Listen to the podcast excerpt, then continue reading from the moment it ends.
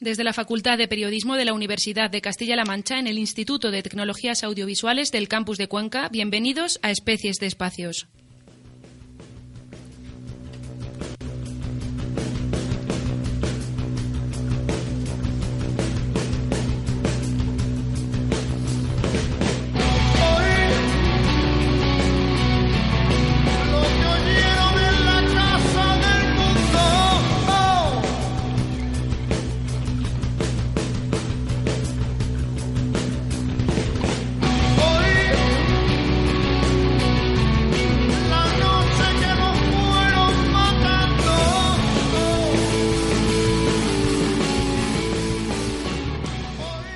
Etiqueta tu cuerpo con cosas que son visibles, con cosas que no son visibles. Etiqueta a los demás, lee las etiquetas, quita de tu cuerpo las etiquetas, destruye las etiquetas, cuenta historias.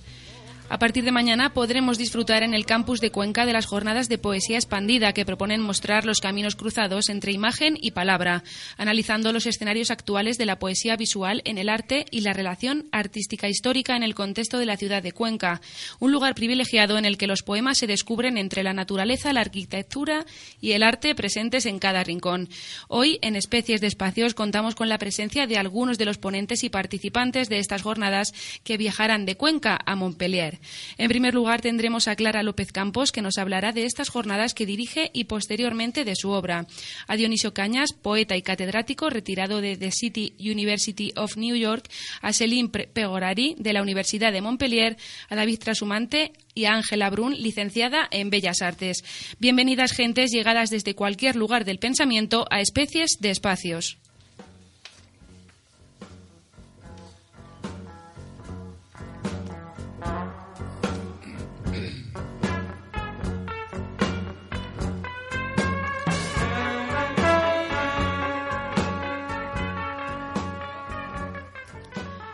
Para comenzar este nuevo programa de Especies de Espacios tenemos con nosotros a nuestra primera invitada. Ella es Clara López Cantos, artista visual e investigadora. Además es licenciada en Bellas Artes y cuenta con un máster en Cultura Contemporánea, Literatura, Instituciones Artísticas y Comunicación Cultural. Su trabajo se centra en el lenguaje poético dentro del medio audiovisual. Y por último, es la encargada de dirigir las jornadas de poesía expandida que se celebrarán mañana 25 de abril a lo largo de todo el día en la Facultad de Bellas Artes. Les dejo con mi compañera Sandra López, que será la encargada de conducir esta entrevista. Buenas tardes, Clara. Buenas tardes. Para empezar a hacer la entrevista, ¿cómo surge la idea de las jornadas de poesía expandida? Es decir, ¿qué objetivo tienen? Pues, a ver, este, estas jornadas eh, es un poco trabajo paralelo a, a mi investigación de tesis, que mi proyecto de tesis en concreto es un documental sobre Dionisio Cañas, sobre su obra poética, que se estrenará próximamente, titulado Las palabras también tienen ojos. Y un poco eh, este, este trabajo de jornada, o sea, estas jornadas son, son parte de esta investigación ¿no? paralela al, documental. Y, y, es un recorrido eh, eh, que, en el que he caminado estos años de atrás, personas que he conocido eh, que trabajan de este, en este ámbito de, la poesía, ¿no? una poesía muy ligada, o sea, son como referentes en torno a, a, mi trabajo, trabajo paralelo al documental, básicamente. Y los escenarios actuales de la poesía visual en el arte son un tema importante en estas jornadas que estáis desarrollando. ¿Qué visión nos puedes ofrecer sobre este, este aspecto? Eh, vale, o sea, este, este, estas jornadas también están como muy centradas en algo en concreto, ¿no? Por ejemplo, la inauguración, la, la exposición que se inaugura mañana, Poemas de Emergencia, tienen un sentido que, de una mm, poesía de la conciencia crítica, ¿no? Eh, que está también muy ligado a, a, la deriva del trabajo de, Dionisio, ¿no? Entonces, todos los poetas visuales que hay aquí un poco experimentan a través de la palabra e imagen con un sentido de, mirar más allá, ¿no? de, reflexionar dentro de las problemáticas actuales que muchas veces omitimos dentro de, una sociedad un tanto anestesiada, ¿no? Y, y, hacen, sacan a la luz un poco o despiertan esas cosas. que hay más allá. Sí, exactamente. Y de Cuenca a Montpellier, cuéntanos qué relación mantienen estas dos ciudades y por qué. Bueno, esto también es parte de mi trabajo de investigación. Tuve una estancia en Montpellier con la que estuve trabajando con, con Celine, eh, una muy buena experiencia. Eh, un poco trabajando, ella me pudo ofrecer su, su mirada ¿no? como filóloga y, y, y también su, su interés y conocimiento hacia el ámbito de poesía e imagen. Y, y desde allí, pues un poco después de esa estancia, eh, tuve esta beca de investigación, ¿no? Y entonces fue como unir, ¿no? Esos dos espacios y lo planteamos como unir ese camino conjunto para celebrarlo aquí en, Cuenca y, en Montpellier. No sé si he contestado a tu pregunta, pero... Sí, sí, sí, sí. Y en estas jornadas mm, ya sabemos que van a intervenir expertos a nivel nacional e internacional. Cuando decidiste organizar todo este encuentro, ¿pensabas que iba a tener tanto, tanto revuelo, que iba a tener tanta envergadura? Bueno, en realidad es que, eh, como contaba antes, es que son como todos colegas de investigación porque, pues eso, Celine, eh, con Juan Crego también he trabajado mucho por el tema de la videopoesía, tuve también una estancia en País Vasco y, todos en parte son como cómplices, ¿no? De, este trabajo. Sí. Y por último, eh, en las jornadas de poesía expandida proponen mostrar los caminos que hay cruzados entre la imagen y la palabra. Sí. ¿Crees entonces que en toda poesía escrita existen imágenes de por medio mientras lo leemos? Siempre siempre la mente da que pensar, ¿no? A través de las palabras. Mm, yo creo que la poesía es muy visual, no sé, y hay, muchas formas de plantearlas, o sea, de exteriorizarlo, ¿no? Y, y hay muchas formas de hacerlo. Vale, pues muchas gracias Clara y te vamos a volver a ver en un rato para tratar preguntas más personales de tus trabajos profesionales. Vale, muchas gracias. Gracias.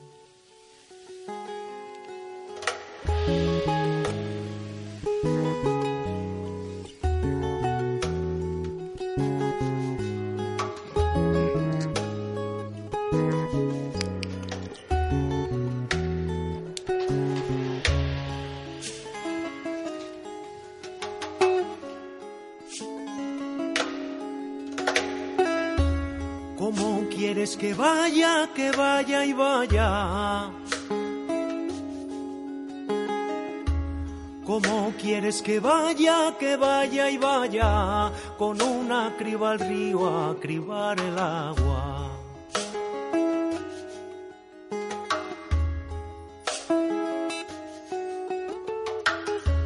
Y andandito, andandito se encuentran cosas. Todo lo profundo necesita una máscara. Todo lo profundo necesita una máscara. El espacio, decía Perec, se funde al igual que la arena se escapa entre los dedos. El tiempo se lo lleva y no me deja más que pedazos sin forma. Escribir se trata meticulosamente de retener algo, de hacer que algo de todo esto sobreviva arrancar algunos pedazos precisos al vacío que se forma, dejar en alguna parte un surco, una huella, una marca o un par de signos. Dioniso Cañas nació en Tomelloso en el año 1949, vivió en Francia nueve años y residió en Nueva York desde finales de 1972 hasta el 2005. Ahora ha regresado a su mancha natal. Es catedrático retirado de la City University of New York. Escritor artista, sus libros más recientes de poesía son El fin de las razas felices el Gran Criminal, Corazón de Perro, El caso de incendio, videopoemas y empezó a no hablar, La balada del hombre-mujer, Lugar, Antología y nuevos poemas y también ha publicado varios libros de ensayos, Poesía y percepción, El poeta y la ciudad, Nueva York, Tomelloso en la frontera del miedo, Memorias de un mirón, Boyerismo y sociedad. ¿Puede un computador escribir un poema de amor? con Carlos González Tardón y El espíritu de la mancha. Con el grupo de artistas Strugenbank publicó en 1992 una colección de textos, Los tigres se perfuman con dinamita. En la actualidad prepara su obra reunida en 11 volúmenes, Diálogos 1972-2012. Les dejo con mi compañero Montero, que será el encargado de entrevistar a Dionisio. Buenas tardes. Hola, buenas tardes. Invito a todos los participantes en la mesa que preguntemos. Eh, hemos empezado con un texto de Perec, porque somos muy de Perec aquí. Y Perec decía que eh, tenía cuatro polos su escritura, que era el mundo que me rodea, mi propia historia, el lenguaje y la ficción. ¿Cuáles son los polos de la escritura de Dionisio Cañas? los, polos son los poros del mundo. Realmente eh, yo creo que la poesía que yo escribo viene de, desde lo más cotidiano a lo más extravagante o, lo más extraño, como serían los extraterrestres, ¿no? Entonces, pero sobre todo es lo que me rodea y que me impacta de alguna forma, no solamente en mi vida cotidiana, sino a través de las noticias y de los hechos eh, que están ocurriendo en el mundo, que los dejo entrar en mi poesía y a veces se convierten en un poema, otras veces solamente se convierten en un dolor personal o un amor personal, ¿no? Pero realmente soy muy poroso, o sea, no, no soy un poeta que busca un estilo o un tema específico para quedar como una marca en la historia de la poesía, sino más bien que me dejo llevar por todo lo que me rodea. No era casualidad la música que hemos puesto, aunque es muy metafórica. Es una canción del Naan que se llama Los Invisibles de Colda y eh, con letra de un poeta castellano-leonés, Héctor Castrillejo, que cuenta el naufragio de una patera en las costas de Canarias. Eh, ¿Los europeos nos tendremos que avergonzar de lo que está pasando en el Mediterráneo? ¿Seremos capaces de un día tomar conciencia de ello?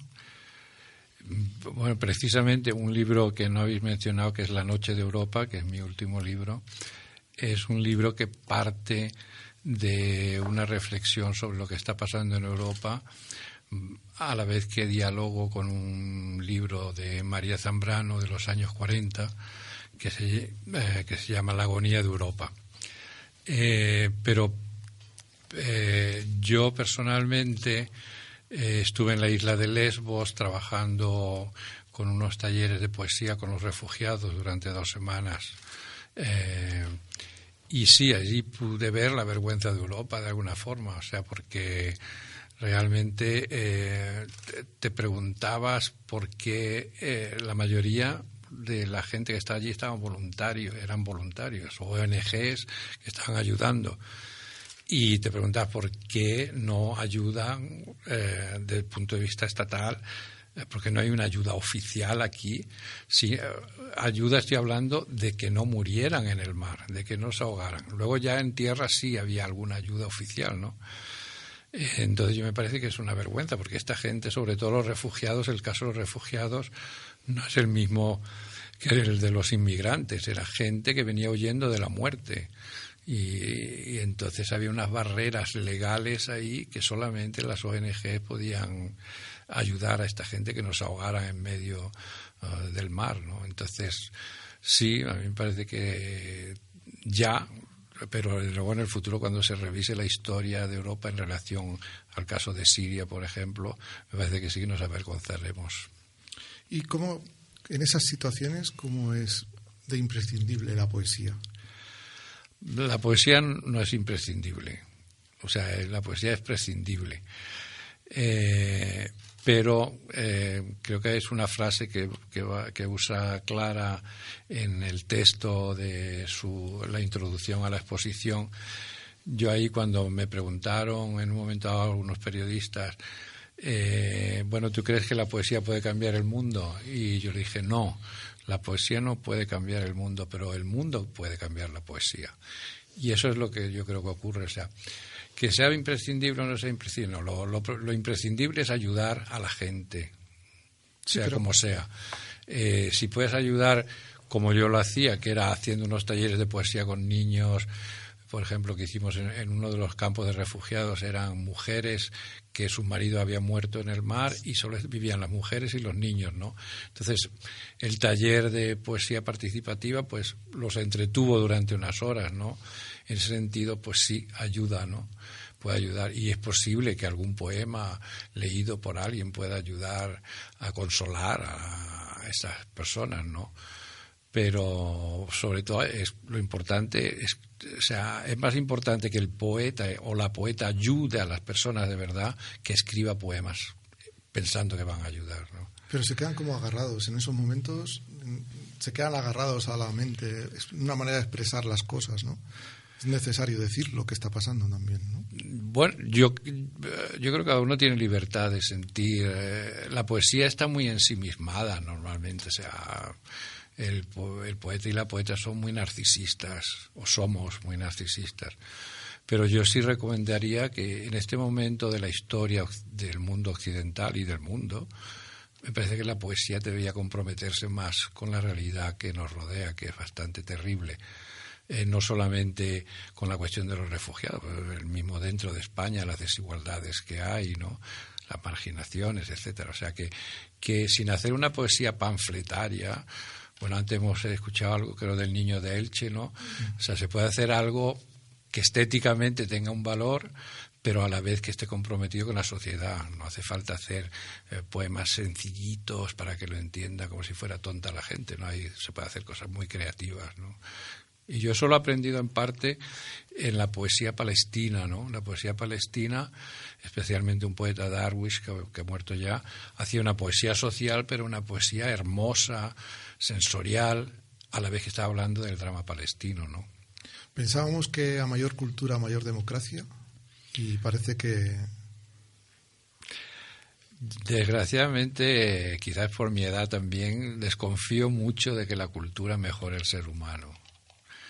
Eh, puede ayudar, pero cada vez veo que en el fondo eh, desde la escuela se, se, se, enseña mucho a competir, pero se enseña muy poco a compartir. Y eso es ahí donde yo creo que la cultura puede ayudar, vamos a decir. Pero una cultura del compartir más que una cultura del competir, ¿no? En eso, en eso creo que la biografía de Dionisio Cañas es suficientemente eh, significativa su parte colectiva, porque eh, siempre ha tenido una muleta, un apoyo, ha buscado buenos socios, buenos compañeros de viaje desde los tiempos de Strugenbank. Y ¿qué puede aportar la poesía a este tipo de prácticas, como son la, las prácticas colectivas y críticas en un entorno artístico con otro tipo de creadores? Eh, yo siempre, bueno, especialmente desde los años 80, cuando empecé a trabajar con artistas en el grupo Strugenbank, Juan Ugalde, Patricia Gadea, eh, me di cuenta que el trabajo de colaboración es fundamental, ¿no? A mí me enriqueció mucho. O sea, hasta aquel momento yo había hecho una poesía mucho más eh, individualista, vamos a decir, ¿no?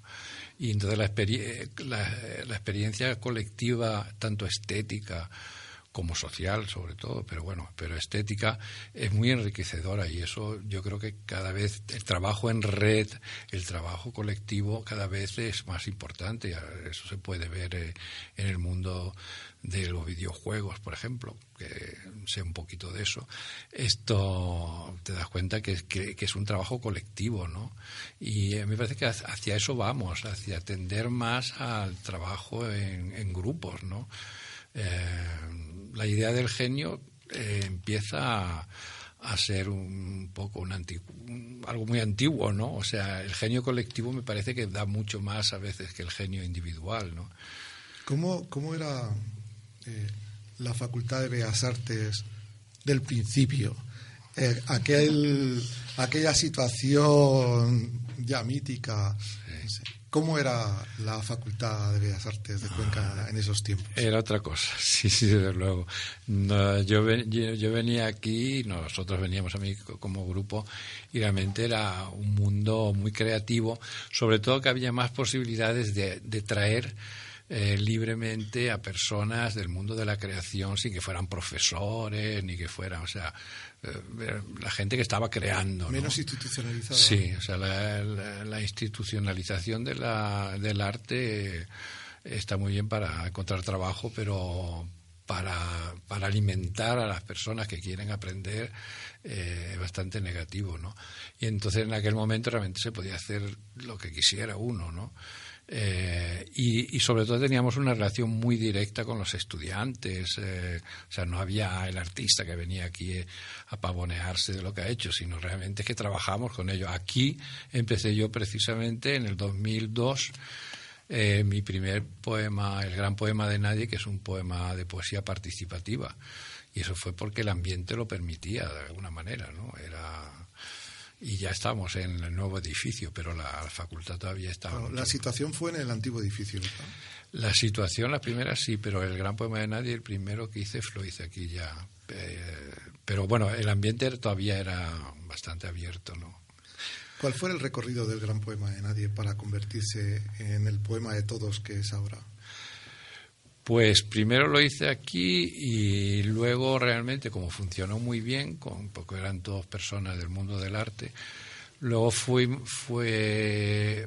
expandiéndolo y realmente estaban invitados eh, cualquier persona, no hacía falta saber de poesía, porque se trataba de ir a la calle, buscar en la basura palabras y luego construir un poema entre todo el mundo, ¿no? Entonces fui a Francia, a Toulouse, y lo hice con personas, con profesionales, pues, psicólogos, ingenieros y todo eso. Y bueno, y les encantó. Y así fue, bueno, bueno fui a Marruecos, luego a Francia, para, digo, a Nueva York.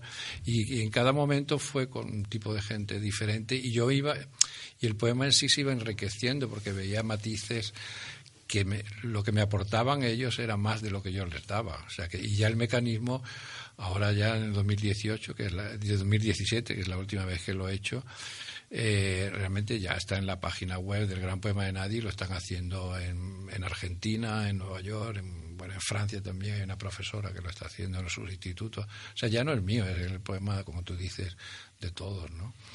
Voy a hacer una frase, voy a citar una frase trampa, pero voy a evitar la trampa. No, soy un ratón. ¿eh?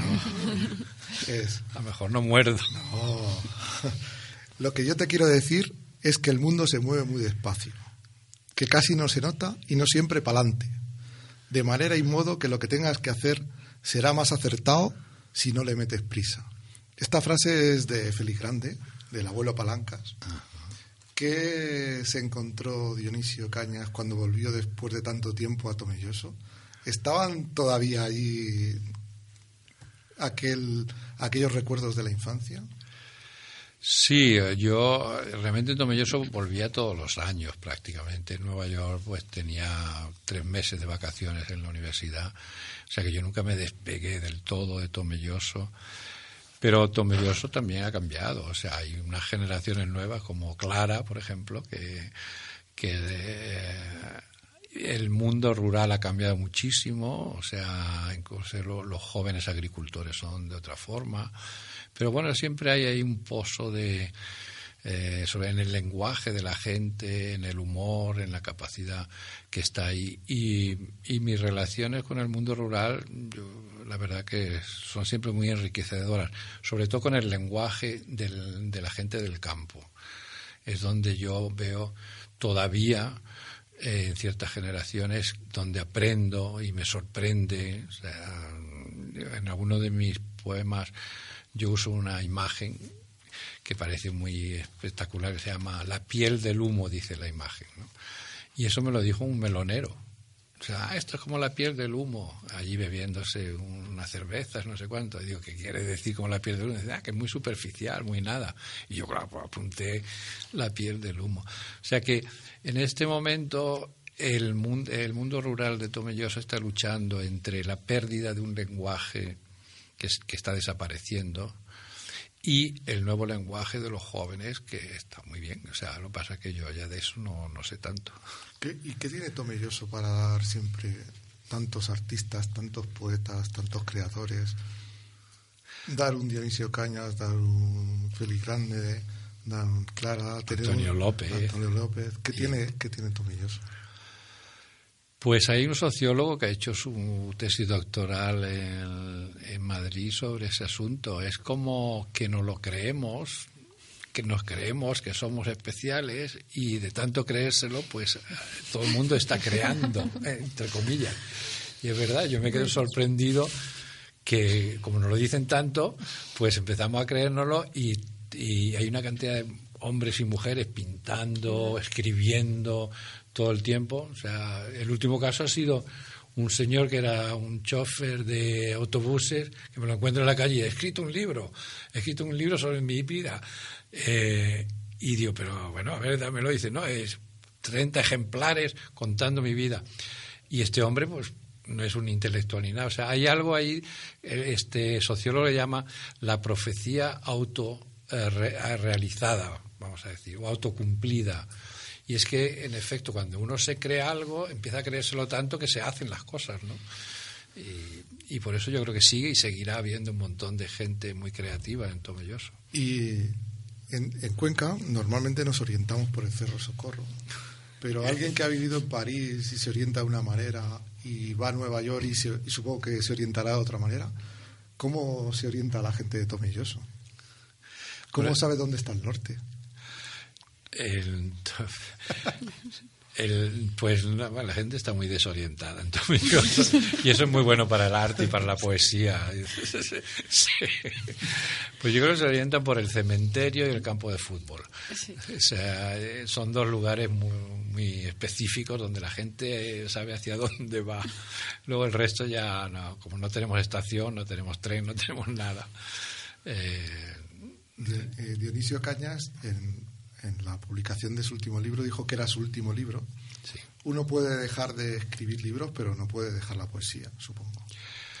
Pero, pero hay otras formas de, y yo creo que parte de, de estas jornadas va de eso. O sea, la, la poesía no está solamente en los libros. O sea, no, no hace falta escribir poemas para mm, ver poéticamente el, el mundo, ¿no? Y hay otros soportes, ¿no? Como es la videopoesía o la poesía electrónica. Ahora está la poesía de códigos, por ejemplo. Eh, yo personalmente creo que, que lo importante es de estar alerta, tener una mirada para lo poético, ¿no? Entonces, eh, eso se puede expresar y Dios sabe, o sea, pronto mejor será la poesía virtual, o sea, vamos a encontrar escenas de poesía virtual. Eh, eh, la poesía no se acaba, en- no acaba en el libro siempre y no tiene por qué acabar en el libro, ¿no? Ah, y bueno, está la, la poesía, es- eh, eh, la performance, eh, la, poesía escénica, el objeto poético. O sea, creo que el siglo XX y ya desde el XIX nos enseñaron con la poesía visual que la poesía se está expandiendo a muchos campos, ¿no? O sea, eh, en este momento los, los campos más disponibles son pues el vídeo e internet no entonces se- pues, se puede puede sobrevivir la poesía de otra manera aunque se sigan publicando el libro pero no necesariamente hay que escribirla y ponerla en un libro nada más no ¿Qué, qué poetas, o qué poetas en el sentido amplio de- del entorno poesía, siguen sorprendiendo a Dionisio Cañas? Qué poetas.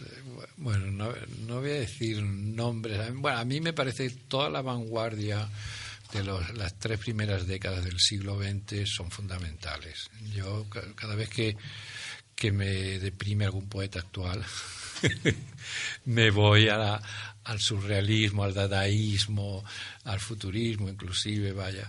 O sea, creo que ahí hay una mina de potencial que todavía no, ha- explotado lo suficiente, ¿no? Y, realmente yo no sigo mucho la poesía joven, pero sí sigo algunos jóvenes y algunas poetas jóvenes que me gustan mucho.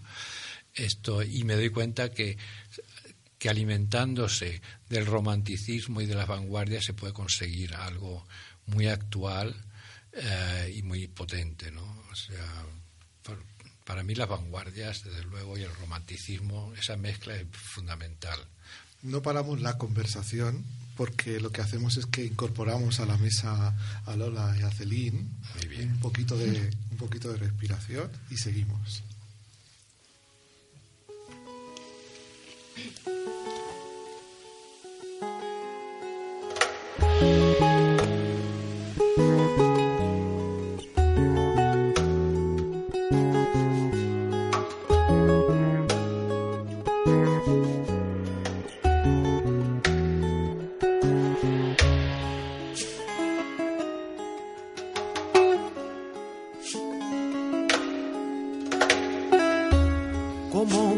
Que vaya, que vaya y vaya?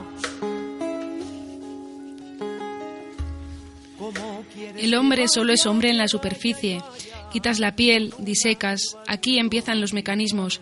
Entonces te pierdes en una sustancia insondable, ajena a todo lo que conoces y sin embargo esencial.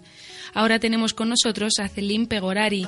Actualmente es profesora titular en el Departamento de Filología Hispánica de la Universidad Paul Valéry de Montpellier y especialista en poesía contemporánea. Se doctoró con una tesis sobre la voz poética en la obra del poeta modernista ultra y ultraísta Rafael Lasso de la Vega. Sus primeras investigaciones después de doctorarse le han llevado a interesarse por la poesía comprometida, en particular por la de Ángel Petisme y la del movimiento del 15M, así como por el grupo poético del Café Niqué de Zaragoza. Estos últimos años se está centrando en la relación entre palabra e imagen fija y en movimiento que sea en revistas ultraístas, en la adaptación de poesía al cómic, en la videopoesía o más recientemente en la poesía visual expuesta en museos. Les dejo con mi compañera Lola Izquierdo, encargada de conducir esta entrevista. Bueno, lo primero, buenas tardes, Celine. Buenas tardes. Un placer tenerte con nosotros. Eh, lo primero que me gustaría saber es, eh, desde tu experiencia con la poesía, ¿qué evolución has notado a lo largo de los años y eh, qué nuevas formas de expresarlas has visto? O sea, que, ¿cómo es esa evolución? ¿Cómo la aprecias? A ver, o sea, bueno, más que experiencia con la poesía, porque yo no soy artista, a diferencia de los otros entrevistados anteriores, pues hombre, como estudiosa de la poesía, a mí me parece que al final y al cabo tampoco hay evolución, sino que se alimenta, o sea, la poesía actual, pues de, de, raíces anteriores y sobre todo de, pues, de esta dualidad entre romanticismo y vanguardia a la que ha aludido Dionisio. Y en cuanto a formatos, ¿cómo ves pues lo mismo con formatos, porque efectivamente ahora hay nuevas tecnologías como pues el vídeo y tal, pero o sea que era un poco lo mismo con, con las vanguardias históricas, claro, con, con, medios tecnológicos más arcaicos, pero eh, al fin y al cabo esta, esta búsqueda y este diálogo entre distintas artes y entre palabra e imagen ya se daba en las vanguardias. O sea, lo único efectivamente es que los avances tecnológicos permitan más posibilidades, pero el planteamiento me parece que sigue siendo el mismo. O sea, incluso pues lo de la poesía visual tiene mucho que ver con um, movimientos anteriores incluso a las vanguardias y bueno a los caligramas de la Grecia antigua. O sea que en realidad más que evolución es siempre pues un, volver a empezar. Eh, también me gustaría saber qué elementos entran en juego a la hora de entender un vídeo poesía poesía visual. Esto aquí podéis intervenir todos. ¿Qué elementos entran en juego? O sea, bueno, en cuanto a la videopoesía, sí. pues entran en juego, claro, la, la, imagen, de ahí pues la etimología de vídeo, ¿no? Eh, la palabra, que me parece que a pesar pues de, eh, a ver, de abarcar, o sea, distintos medios, pues la palabra no deja de ser central y pues la, la dimensión sonora también, o sea que mm, la videopoesía al juntar pues imagen, sonido y palabra en realidad vuelve a lo que es un poco pues el origen de la palabra, o sea, de la palabra escrita que es su dimensión mm, visual, pero que no deja de ser poesía leída y entonces pues palabra leída añade esta dimensión sonora. No sé si me explico. Sí, sí. sí y, la, y la, poesía visual, eh, Celine ya lo ha dicho de alguna forma, o sea, realmente ha existido siempre, porque en el mundo grecorromano ya se hacían como figuras con palabras, eh, que era poesía visual. En el barroco español también hay una tradición de poemas visuales que se hacían formas con las palabras, ¿no? Lo que pasa es que ha ido evolucionando hacia formas más conceptuales como Esther Ferrer, por ejemplo, que, está, que, que hace un, poemas con muy pocas palabras, ¿no? Eh, el, el, lo que añade el, el videopoema es la posibilidad de que esas formas o esa centralidad de la tipografía, vamos a decir, de juegos tipográficos, etcétera, lo que añade, claro, son el elemento sonido y el, y el, el elemento mo movimiento. Entonces, mm. es como, vamos a decir, que, que la poesía visual es la raíz que luego se expande hacia el videopoema, ¿no? enriqueciéndolo. Sí, la, la, diferencia, si puedo añadir algo, sí. es que me hablabas de la, de la evolución. Um, yo creo que también entre pues, estos distintos componentes um, se crea una tensión que igual no existía en los caligramas del origen, en el que pues, la imagen no dejaba de ser una ilustración de lo que decía la palabra. En cambio, ahora, y pensando precisamente en los videopoemas de, de Dionisio Cañas, pues la imagen y el sonido sirven para mostrar una tensión con el significado, con lo que representa la palabra. O sea que ya no es ilustración, no viene a a ilustrar lo que dice la palabra, sino que crea una tensión que no deja de ser una tensión poética según los preceptos vanguardistas. Sí. Entonces, en este proceso, eh, no solamente juega el papel eh, fundamental el poeta, sino también eh, todo, supongo que será un trabajo más en equipo a la hora de utilizar imágenes, música y complementarlo con, con el audio y todo eso, ¿no? Sí, y sobre todo, pues lo que es el receptor. O sea, porque, mm, ah, claro, como son componentes que de buenas a primera pues entran en tensión, pues ah, ahí el receptor tiene un papel fundamental para intentar Mm, crear vínculos ¿no? entre estos, estos distintos componentes. Entonces me parece que la colaboración no se hace solo entre el poeta y los distintos artistas que colaboran en una obra, sino entre el artista y el receptor, que pasa a ser pues como un nuevo creador, ¿no? ese, ese, papel de ya no de lector pasivo, eh, el, el videopoema te incita más a participar, vamos a decir, en, el proceso creativo, porque tú ya eh, empiezas a interpretar eh, en el momento mismo que estás viendo las imágenes poéticas o lo que sea, ¿no? Eh, entonces esa interacción inclusive la puedes incluir en tus videopoemas, ¿no? Pero que ocurre, sin embargo, el libro tiene algo de solitario y, y, el videopoema tiene más de cine, de más, vamos a decir, menos solitario y más solidario en general, o más interactivo. Muy bien. Eh, bueno, ahora también me gustaría eh, saber un poquito más personal de, de, dónde viene ese interés por la poesía. ¿En qué momento dices la poesía es, es lo mío? Bueno, lo mío, lo, lo quiero estudiar, lo quiero entender, lo quiero mm, bueno, en, realidad, claro, lo mío en un principio era pues em, estudiar la lengua española. Y lo que me fascinó es precisamente este juego con la, con la lengua que, permite la poesía.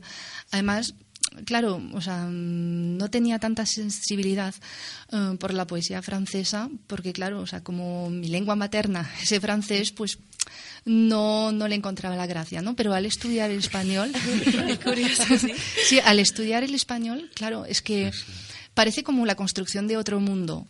Y entonces, claro, la poesía ofrecía pues unas posibilidades que, o sea, de las que no me daba cuenta al leer poemas en francés. Claro, luego pues tienes otra lectura de los poemas franceses después.